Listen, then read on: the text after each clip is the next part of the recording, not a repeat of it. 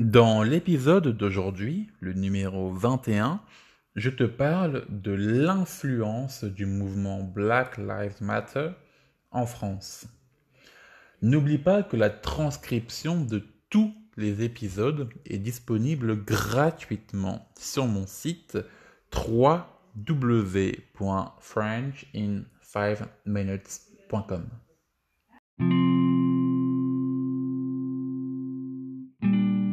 Black Lives Matter also in France.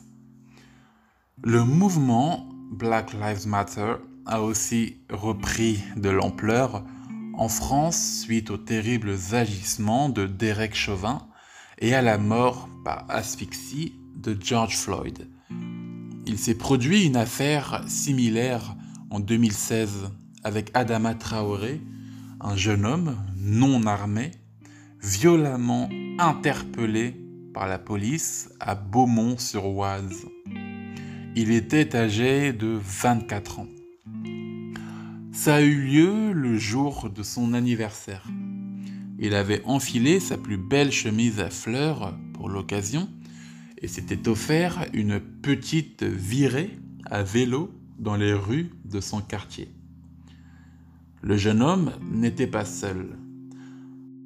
En effet, il était accompagné par son frère Bangui, qui lui était sous le coup d'une enquête pour extorsion de fonds avec violence.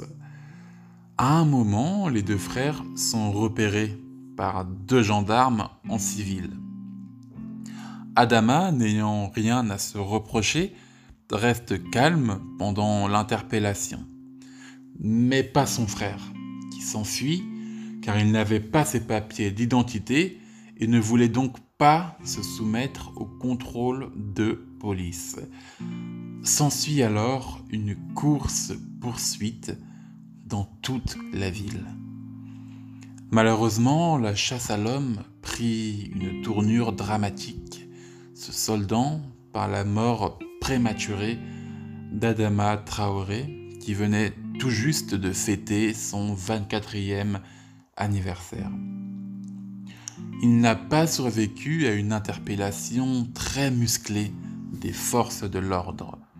En effet, plusieurs hommes se sont jetés sur lui, lui bloquant ainsi la respiration.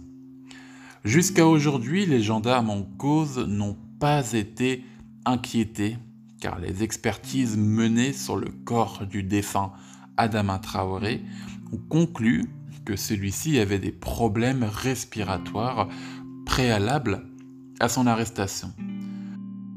Ce qui voudrait dire que les gendarmes ne seraient pas en tort. Et pourtant, une contre-expertise de la famille d'Adama Traoré confirme le contraire. Cette contre-expertise confirme qu'Adama était en très bonne santé et qu'il serait donc mort à cause des gendarmes.